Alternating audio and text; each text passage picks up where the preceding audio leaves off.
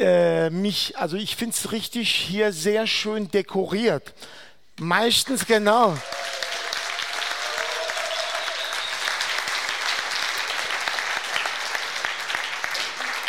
Meistens ist ja so, die Prediger kriegen Lob oder die Musiker, aber ich finde die Deko-Leute wirklich schön. Also genau, schön bei euch zu sein.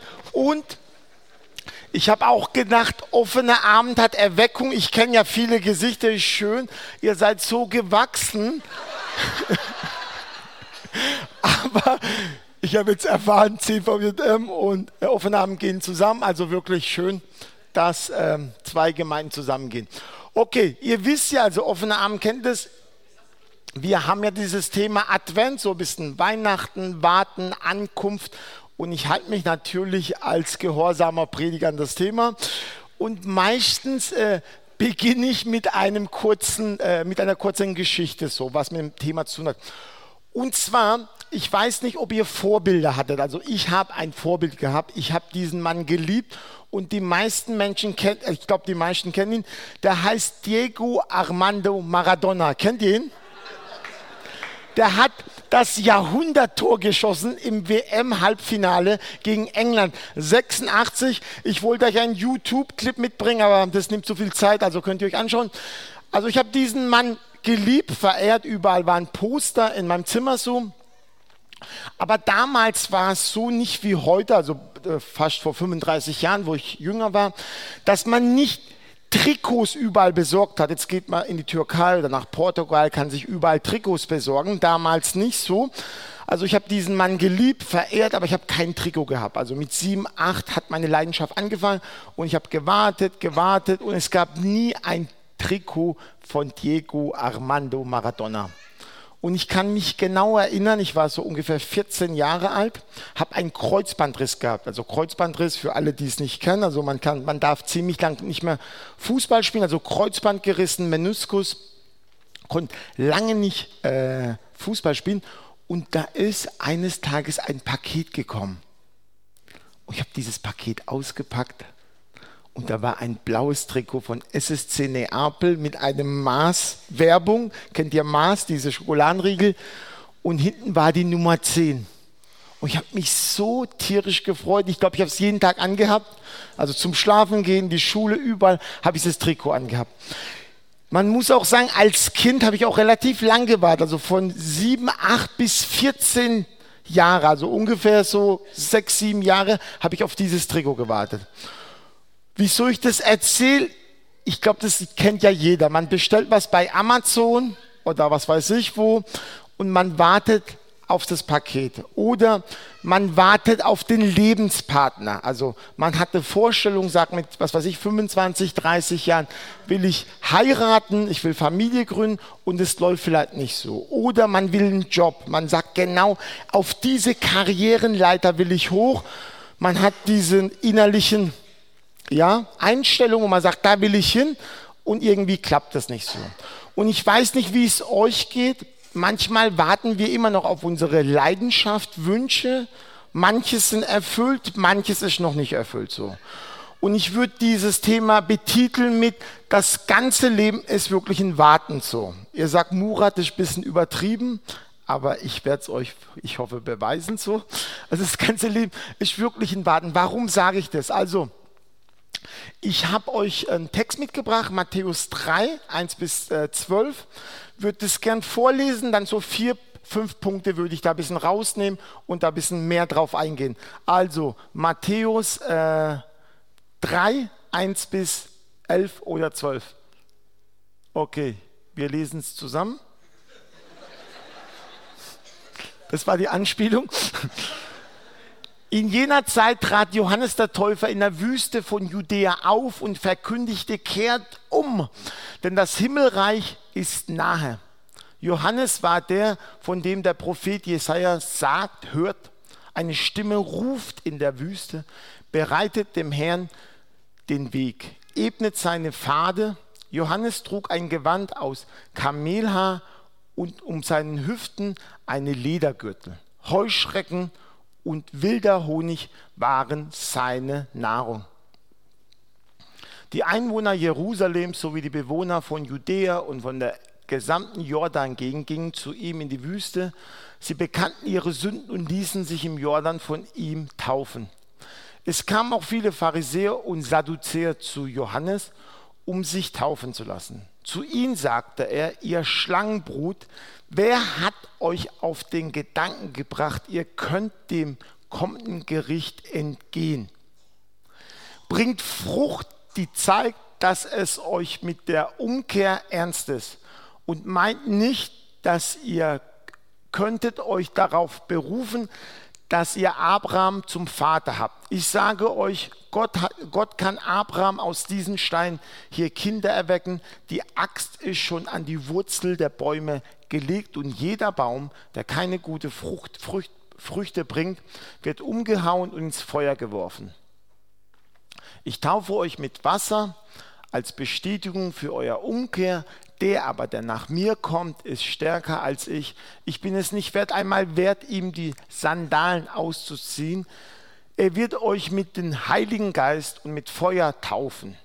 Er hat die Wortschaufel in der Hand und wird damit die Spreu vom Weizen trennen. Den Weizen wird er in die Scheune bringen, die Spreu aber wird er nie erlöschendem Feuer verbrennen. Okay, vielen Dank. Danke auch an Technikteam, die haben extra meinen Wunsch, neue Genfer. Habt ihr doch geschafft, danke. Also, das war echt gut. Ich finde manchmal so Übersetzungen macht auch viel aus. Also, also der erste Punkt so den Weg vorbereiten. Also Johannes soll den Weg vorbereiten. Und Johannes wirklich ein, ein spezieller Mensch. Also seine Kleidung war speziell, was er isst war speziell. Er hat auch in einem speziellen Ort gelebt, war in der Wüste so. Man muss auch vielleicht wissen, man sagt, also die Ausleger sagen, 400 Jahre war einfach Stille bei, in, in Israel. Es gab nicht mehr diesen Propheten, diese Stimme Gottes, sondern alles war ziemlich ruhig. Also es gab keinen Propheten, der wirklich in das Volk reingesprochen hat. So 400 Jahre Ruhe. Und dieser Johannes, hat, kam ja auch nicht gleich auf die Bühne. Er hat lange Zeit in der Abgeschiedenheit gelebt, also er war in der Wüste. Und dieser Mann bereitet den Weg, also bereitet den Weg von Jesus. Und ich weiß nicht, ob ihr das kennt, im Orient gibt es einen Spruch. Also im Orient gibt es einen Spruch, drei Sachen sind ganz übel. Also Krankheit ist übel, Fasten ist übel, also nichts Angenehmes, Angenehmes und Reisen ist übel. Warum? Weil das Sachen sind, die nicht angenehm sind. Reisen war damals auch nicht schön. Wieso? Es gab keine so geteerte Wege. Es war ziemlich hopplig, hügelig, also war nicht um, um, unbedingt äh, smart wie A5 oder auf der A6 mit der Autobahn 180 zu rasen. Mache ich nicht. Ich habe einen Bus, ich fahre 120, aber manche machen es so.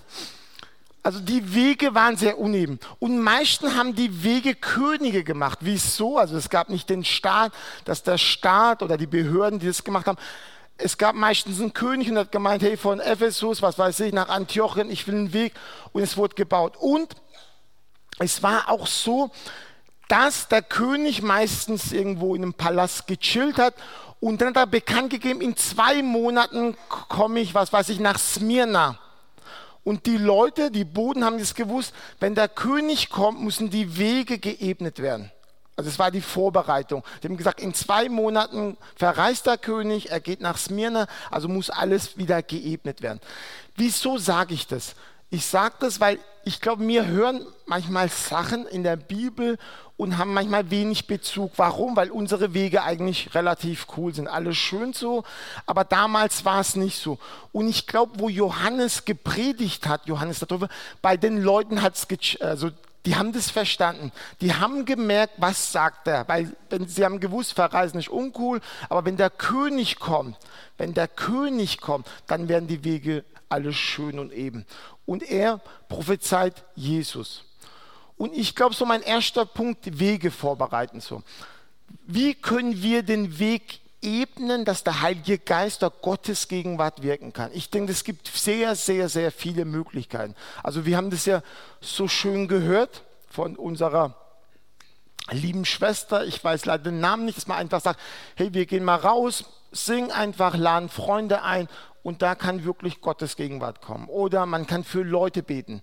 Man kann vielleicht, man kennt Leute, die alleinerziehend sind, dass man sagt, hey, einmal im Monat will ich für dich kochen ich lade dich ein. Also es gibt viele Möglichkeiten. Ich will euch eine Sache erzählen, wie man einen Weg auch vorbereiten kann. Also wir haben morgens immer Gottesdienst im Kino. Da ist es relativ dunkel, da sehe ich die Leute nicht so gut wie hier. Und da war eine Familie, die waren relativ neu. Ich kenne die meisten Leute bei uns in der Gemeinde, zumindest morgens, abends kenne ich nicht alle. Da kommen sehr viele Studenten. Und ich habe die Familie angesprochen beim ersten Mal. Und letzten Sonntag habe ich sie wieder angesprochen. Habe gesagt, hey, ihr seid noch nicht so lang. Ich habe gerade einen Hauskreis gestartet, wollt ihr kommen? Und die Frau ist dann mit, mit einem Mann und einem frisch geborenen Baby gekommen. Also keine Ahnung, sechs, acht Wochen.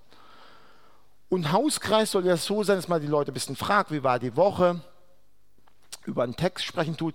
Und die Frau hat dann erzählt, hört zu, die Frau hat war, also ich von Stuttgart, war in Stuttgart in der Gemeinde. Und sie hat zu mir gesagt, ich war der ganze, also Sonntag habe ich sie eingeladen und auf Montag, sie sagt, die ganze Woche war ich, also den ganzen Tag war ich nervös.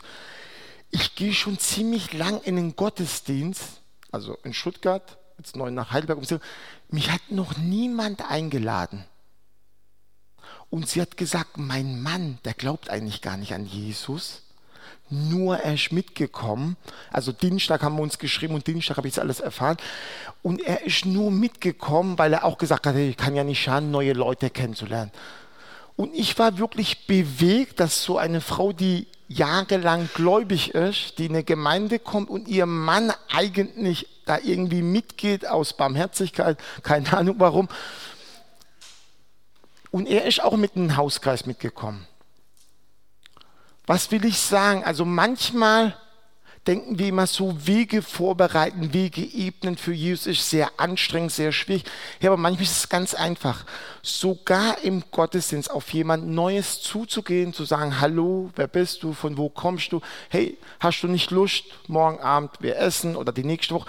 Wirklich ganz, ganz Kleinigkeiten. Also mich hat es wirklich berührt, dass diese Frau gesagt hat, der ganze Montag war sie nervös und hatte Vorfreude gehabt, weil sie sagt, mich hat noch nie jemand in einer in der Kirche eingeladen nach Hause so. Also das ist schon mein erster Punkt. Wie können wir Wege vorbereiten für Jesus? Jetzt muss ich ein bisschen spicken. Genau. Dann, was Jesus auch noch gesagt hat, oh vielen Dank, hier ist wirklich sehr gut. Also, was Jesus noch gesagt hat, äh, Johannes der Täufer, er sagt, kehrt um, vielen Dank, das Reich Gottes ist nah. Also es war wirklich eine Botschaft, die war wahnsinnig. Das Reich Gottes, Gottes Herrschaft ist da. Man muss auch sagen, wenn du die Evangelien aufmerksam lesen tust, Jesus hat am meisten das Reich Gottes gepredigt. Das Reich Gottes ist viel größer wie die Kirche. Das Reich Gottes ist eine Firma, eine Uni. Reich Gottes kann überall sein. Also Jesus hat ganz oft das Reich Gottes gepredigt, so nicht so oft über Kirche, so und Hauskreis, wobei beides wichtig ist. Also er sagt, Johannes der Täufer sagt, es wird jetzt ein Zeitalter kommen, da ist das Reich Gottes ist total nahe. Ich weiß nicht, ob jetzt Advent oder nicht Advent, ob wir mit diesem Bewusstsein unterwegs sind. Das Reich Gottes ist überall. Wenn du Autobahn, wenn du auf der Autobahn fährst und es ist Stau, alles schlecht drauf, trotzdem ist das Reich Gottes nah. Du schreibst eine E-Mail und jemand hat dir E-Mail geschrieben, da geht das Messer dir auf in der Hose so, du würdest ihn am liebsten in den Schwitzkasten nehmen und aufs Ohr hauen. Kennt ihr, ich, ich habe solche E-Mails, ich reg mich so tierisch auf dann über manche Leute. Aber da ist auch das Reich Gottes. Ich kann ihm jetzt sofort auch ein E-Mail schreiben und meinen Wut und Zorn rauslassen. Meistens kommt nichts dabei Gutes raus. Oder ich kann wirklich beten, sagen, Herr, der Typ, der nervt mich. Am wünschen würde ich ihn umbringen so, aber gib mir Barmherzigkeit, gib mir Güte und ich schreibe jetzt nichts. Ich schreibe einen Tag nichts, ich komme mal runter und nach dem nächsten Tag rufe ich vielleicht sogar an, weil vielleicht immer E-Mail-Verkehr nicht gut ist, weil man sieht die Emotionen nicht, die Stimmen nicht, vielleicht ist direkte Kommunikation besser. Also das Reich Gottes ist überall. Aber die Voraussetzung, die Voraussetzung sagt äh, Johannes der Täufer, kehrt um Buße. Also Buße auch was Wichtiges. Das Reich Gottes ist nahe, also es ist da, aber oft haben wir einen Track, einen Pfad, wo nicht der Wille Gottes ist. Oder er sagt, hey, kehrt um. Also Buße heißt einfach umzukehren. Ich habe mal ein paar Sachen aufgeschrieben, was bei den Juden, wie die Buße verstanden haben. Also die Buße stand bei den Juden im Mittelpunkt alles Glaubens und Bedingungen zu Gott. Also das war das zentrale Ding bei den Juden Buße, Umkehr. Das war das Zentrum. Buße ist wichtig, weil sie bis an den Thron der Herrlichkeit geht. Das war immer ein Spruch von den Rabbinern. Die Rabbiner haben gesagt, hey, wenn du Buße tust, der Buße geht bis zum Thron Gottes so. Direkte Online, WLAN-Verbindung zu Gottes Herzen so. Das ist Buße. Oder Buße ist das zwischen Gott und den Menschen vermittelte Bund. Also der Bund Gottes besteht eigentlich, weil wir wirklich umkehren und sagen, Gott, hab Erbarmen, ich bin irgendwie auf dem Holzweg so. Und ich glaube, das macht man klar, wenn man sein Leben Jesus Christus übergeben tut. Das ist wichtig. Aber ich glaube auch, solange wir Christen sind, müssen wir immer wieder Buße tun. Wieso? Weil man sich über die Kinder ärgert, über die Frau ärgert, bei der Arbeit sich ärgert, beim Autofahren fluchen tut. Ihr nicht. Ich rede von mir so. Ich rede von mir. Also, und darum ist es wichtig, immer wieder wirklich Buße zu tun, wirklich immer wieder zu Gott zu kommen, wirklich mit dem demütigen, weichen Herzen. In der Bibel ist so wichtig, dass wir ein weiches Herz haben, unser Herz nicht versteinern.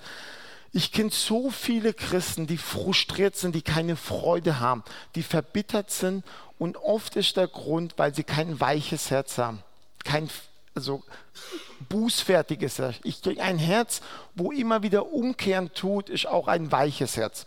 Okay. Und vielleicht noch das Letzte.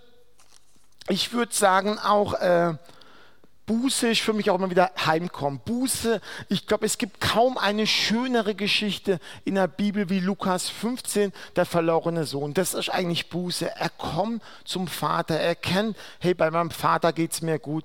Und so ist es, der Vater rennt ihm entgegen, umarmt ihn, küsst ihn.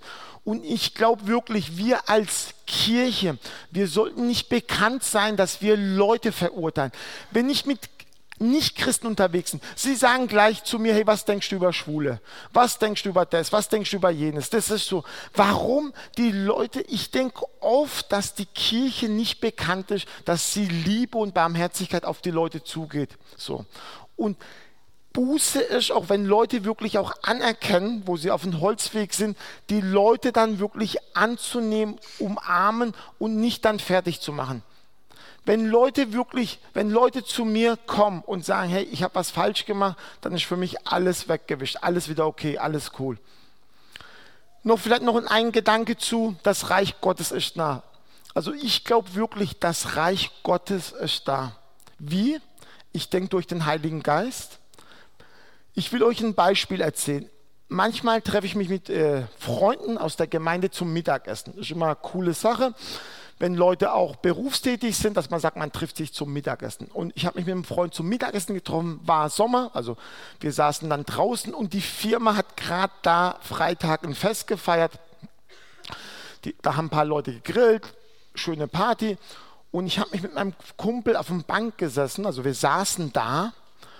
Und da kam ein Junge, hat sich da hingesetzt, also hat sich genau da auch hingesetzt, neben uns. Und ich habe irgendwie das Gefühl gehabt, probiere mit dem ins Gespräch zu kommen. Und ich habe dann irgendwie gesagt zu Gott, hey, schwierig so, ich bin mit einem Freund verabredet, dann nochmal jemand, wie soll das gehen so? Ich habe irgendwie das Gefühl gehabt, so Gott will, dass ich mich mit dem connecte. Aber es war schwierig, weil ich mit einem Freund verabredet war. Also wir haben uns ein bisschen unterhalten, ab und zu habe ich ihn gefragt, habe auch rausgehört, er ist neu in Heidelberg, hat studiert, hat einen neuen Job bekommen. Und dann, nach einer Stunde musste mein Freund gehen ich habe alles wieder aufgeräumt, wollte gerade gehen und habe den gesehen, der saß da. Ich habe gesagt, komm, ich setze mich dahin. Ich habe mich zu ihm hingesetzt. Ich kenne den nicht. Ich habe den noch nie gesehen, noch nie. Wir haben uns unterhalten und auf einmal war ein Gedanke. Und mein Gedanke war, hey, ich weiß auch nicht, wieso ich diesen Gedanken habe. Hey, bist du Aramäer? Der Junge wäre fast vom Stuhl weggefallen. Der hat gesagt, hä? Wie, wie, wie kommst du jetzt da drauf? Ich habe gesagt, hey, keine Ahnung, war einfach ein Gedanke, bist du Aramäer? Und er hat gemeint, hey, krass. Der sagt, ich lebe seit 30 Jahren in Deutschland. Das hat wird eine Person angesprochen. Alle denken, ich bin Italiener oder Jugoslaw oder Kosovo. Aber keiner hat zu mir gesagt, ob ich Aramäer bin. Wie kommst du denn da drauf? Ich habe gesagt, hey, keine Ahnung, vielleicht war es von Gott. Und dann waren wir voll im Gespräch. Und dann konnten wir uns über Gott unterhalten. Ich habe gesagt, hey, wir haben eine Kirche, du bist neu, wenn du Lust hast, kannst du kommen. Ich habe auch gesagt, manchmal funktioniert es das so, dass man vielleicht der Heilige Geist dir vielleicht einen Input gibt, einen Impuls. Man weiß es manchmal nicht, ist es von Gott, ist es nicht von Gott. Man muss sich einlassen. Und schon waren wir im Reich Gottes. Was will ich sagen? So Reich Gottes ist für mich wirklich egal, ob du in der Kirche bist. Gott wirkt ja nicht nur eineinhalb Stunden hier im Gottesdienst. Gott wirkt überall. Gott kann auch beim Mittagessen bei der Firma wirken und sonst wo. Das will ich euch sagen. Also das war die Wegbereitung, dass äh, Johannes der Täufer sagt, hey, das Reich Gottes ist da. Und es ist spannend, wir warten immer wieder auf Ereignisse, auf Situationen, auf unsere Träume und trotzdem bricht das Reich Gottes immer wieder rein in unser Leben so. Und das finde ich sehr, sehr spannend. Vielleicht mein äh, dritter Gedanke, Sorry, bin es nicht äh, gewohnt, mit ähm, Headset zu trinken. Mein dritter Gedanke.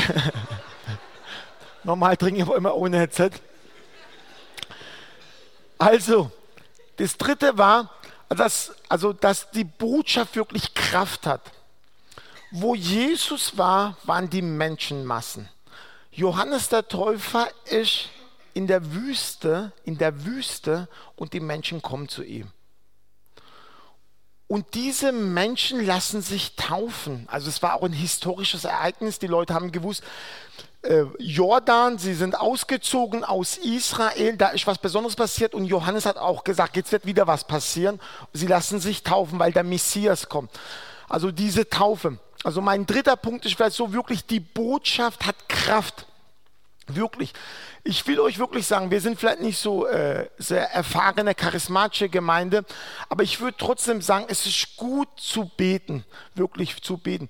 Wir haben in der letzten Zeit so, so tolle Sachen erlebt. Wir waren auf der Gemeindefreizeit Ende Mai und da war eine Familie mit dabei. Die Frau hatte Lebensmittelallergie. Die, die ist gekommen mit ihrem Karton, mit ihrem Karton. Ich habe dann Spaß gemacht, habe gesagt, hey Sabine, wir haben hier auch was zu essen, wieso bringst du dein Essen mit? Ich habe es nicht verstanden. Dann hat sie gesagt, ich habe Allergie, ich kann nichts essen. So. Seit fünf Jahren kann ich nichts essen. Ja. Also seit fünf Jahren kann ich nichts äh, essen, also bestimmte Lebensmittel. Und dann war es so, dass ich war nicht mal dabei. Leute haben für diese Frau gebetet und die Frau hat nach, also in der Gemeindefreizeit gesagt, sie kann wieder alles essen. Sie hat nach fünf Jahren, ich habe sie Montag über WhatsApp angeschrieben, Dienstag, hey Sabine, kannst du wieder essen? Ja, ich kann Pizza essen, ich kann alles essen. Sie konnte auch nicht arbeiten wegen dieser Krankheit. Sie kann wieder arbeiten gehen, weil sie sagt, sie war so schwach. Und wir haben wirklich in den letzten paar Monaten vieles so erlebt. Ich würde sagen Wunder. Die Bibel würde sagen, wird es betiteln mit Wunder. Also da wirklich auch meine Ermutigung und da auch warten. Also wir beten manchmal für Leute jahrelang, fünf Jahre, zehn Jahre und es passiert nichts. Wir haben schon für Leute gebetet, sind gestorben. Ist passiert. Aber wir haben auch für Leute gebetet, wo wirklich, wo die Ärzte gesagt haben, das Kind muss ein Jahr noch im Krankenhaus sein, das Kind kann nicht überleben so und das Kind hat überlebt. Also mein dritter äh, Gedanke wirklich, dass das Reich, also dass das Evangelium wirklich Kraft hat so. Okay, und dann auch unter, mein vierter Gedanke, so unterschiedliche Reaktionen. Also ist euch aufgefallen, dass Johannes der Täufer einerseits, wo das Volk von Jerusalem und Samarien gekommen ist, hat er sie getauft. Wo die Pharisäer und Schriftgelehrten gekommen sind, hat er sie nicht getauft. Er hat sie sogar fast beschimpft. Ist euch aufgefallen? Findet ihr es nicht komisch? Die einen, die hat er gleich genommen und hat getauft, die anderen nicht so. Und ich finde auch, da brauchen wir, glaube ich, auch äh, Weisheit von Gott, dass wir manchmal unterschiedlich reagieren. Ich, ich glaube wirklich, Christsein ist eine Beziehung zu Gott. Es geht nicht um Dogma, dass wir immer Sachen erfüllen, abgehakt, abgehakt, abgehakt. Es geht wirklich um eine Beziehung. Und in dieser Beziehung glaube ich, dass Gott uns auch manchmal unterschiedlich leitet. Gott leitet uns unterschiedlich. Und ich glaube wirklich zutiefst von meinem Herzen, dass Johannes der Täufer in beiden Aktionen richtig gehandelt hat. Also es war richtig einerseits, dass er die Leute gleich getauft hat und andererseits war es vielleicht auch richtig, dass er diese Leute, die sehr stolz waren, die waren stolz, weil sie so reingelebt haben, sie waren stolz wegen ihrer Vorfahren und die hat er vielleicht ein bisschen härter angefasst. Und das ist vielleicht mein vierter Punkt, dass man da auch unterschiedlich äh, ja, handeln muss manchmal. Also Christsein ist kein Roboter, sondern Beziehung. Und dann will ich auf meinen letzten Punkt gehen. Ich habe noch zwei Minuten. Genau. Und zwar ist euch auch was aufgefallen. Also, ich habe ja gesagt, das ganze Leben ist ein Warten. Also die Leute haben 400 Jahre auf diesen Propheten gewartet, Johannes der Täufer. Und er kam nicht gleich auf die Bühne, sondern er war in Abgeschiedenheit. In dieser Bibelstelle tut Johannes sagen, nach mir kommt einer, Jesus. Dann sagt er dann, wir Kette. Dann sagt er, nach Jesus wird der Heilige Geist kommen. Und nach der Heilige Geist das Endgericht kommen. Spreu und Weizen drin. Also er sagt einerseits, ich bin gekommen, ich bin da, ja, aber Jesus wird kommen, da müsst ihr warten. Und wenn Jesus kommt, ja, dann wird der Heilige Geist kommen, ja, aber dann wird das Endgericht sein. Und ich glaube, wir als Christen so, und damit will ich schließen. Ich glaube, wir müssen den Weg für Gott vorbereiten. Und ich glaube wirklich, dass wir als Christen immer wieder bis wir sterben in einer Wartezeit leben. Wieso? Weil unterschiedliche Herausforderungen auf unser Leben kommen, unterschiedliche Probleme, unterschiedliche Sachen passieren. Wir werden überrascht vom Leben. Und es ist immer wieder, dass wir manchmal nicht wissen, wo es hingeht. Und ich denke, bis Gott uns rufen wird, also sterben oder Jesus wiederkommen, ist das Leben wirklich ein Warten. Und ich will nicht unbedingt Erfolg, ich will nicht unbedingt Karriere machen, ich will wirklich Gott treu folgen. Das, das ist wirklich wichtig, dass man sagt, Gott richtig treu zu folgen. Und in einer Minute will ich euch noch, ich mache ja drei Tipps immer, das will ich euch geben. Also mein erster Tipp ist, wenn du wartest, warte nicht passiv, sondern warte aktiv. Es gibt ein unterschiedliches Warten. Dass Leute sagen, ich warte, es, Gott wird sowieso alles machen. Der Heilige Geist macht sowieso. Es gibt ein passives und ein aktives Warten. Und mein erster Tipp ist, warte wirklich aktiv. Auch wenn du in einer Wartestellung bist, für Sachen betest, Sachen nicht Erfüllung sind, trotzdem aktiv zu sein, weil Johannes der Täufer war aktiv. Er hat nicht gesagt, Jesus wird es machen, sondern er war aktiv. Also mein erster Tipp wäre, warte im aktiven Modus. Mein zweiter Tipp wäre, wenn du auch für Sachen lange, lange, lange betest, trotzdem, wenn du auch für Sachen, ich bete für manche Sachen 20 Jahre, bete weiter. Bleib wirklich dran, für Sachen trotzdem zu beten. Also mein zweiter Tipp, im Warteposition trotzdem zu warten. Und mein dritter, und damit will ich schließen, auch in dieser Wartemodus habe eine Erwartung zu Gott. Viele Christen haben mittlerweile wenig Erwartung an Gott, weil vieles nicht passiert ist vielleicht in der Gemeinde. Viele Wünsche sind nicht in Erfüllung gegangen. Aber meine Herausforderung an euch ist hey, wirklich, macht es so, dass ihr auch im Aktiv, äh, wenn ihr warten tut, dass ihr Erwartung habt, dass Gott Gutes tut. Okay. Amen.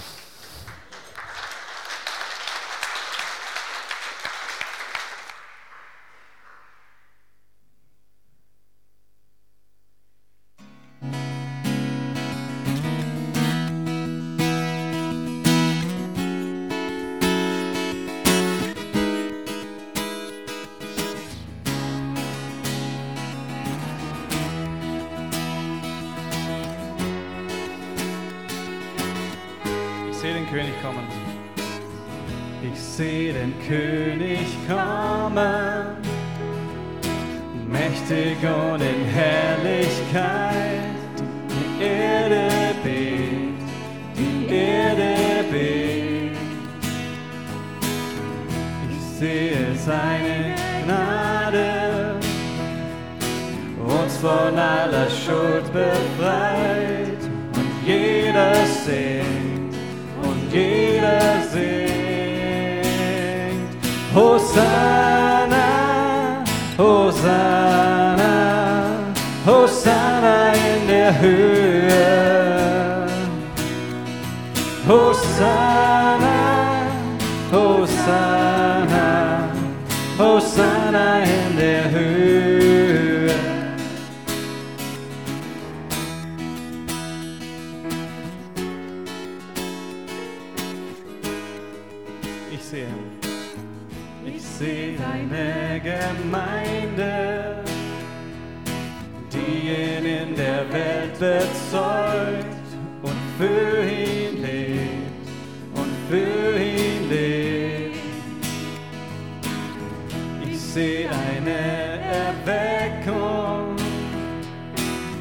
wir ernsthaft um sie flehen. Es kann geschehen, es kann geschehen.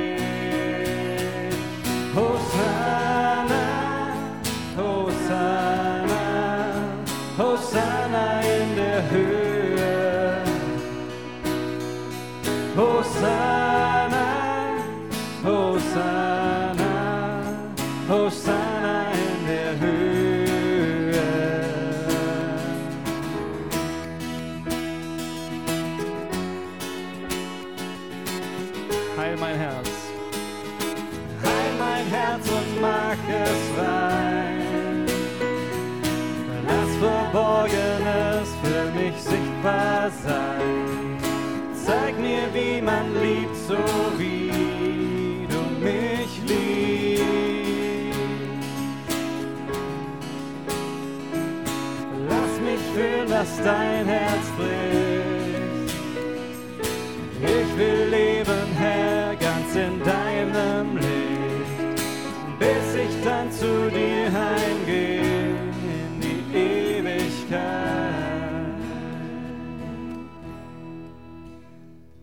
Hosanna,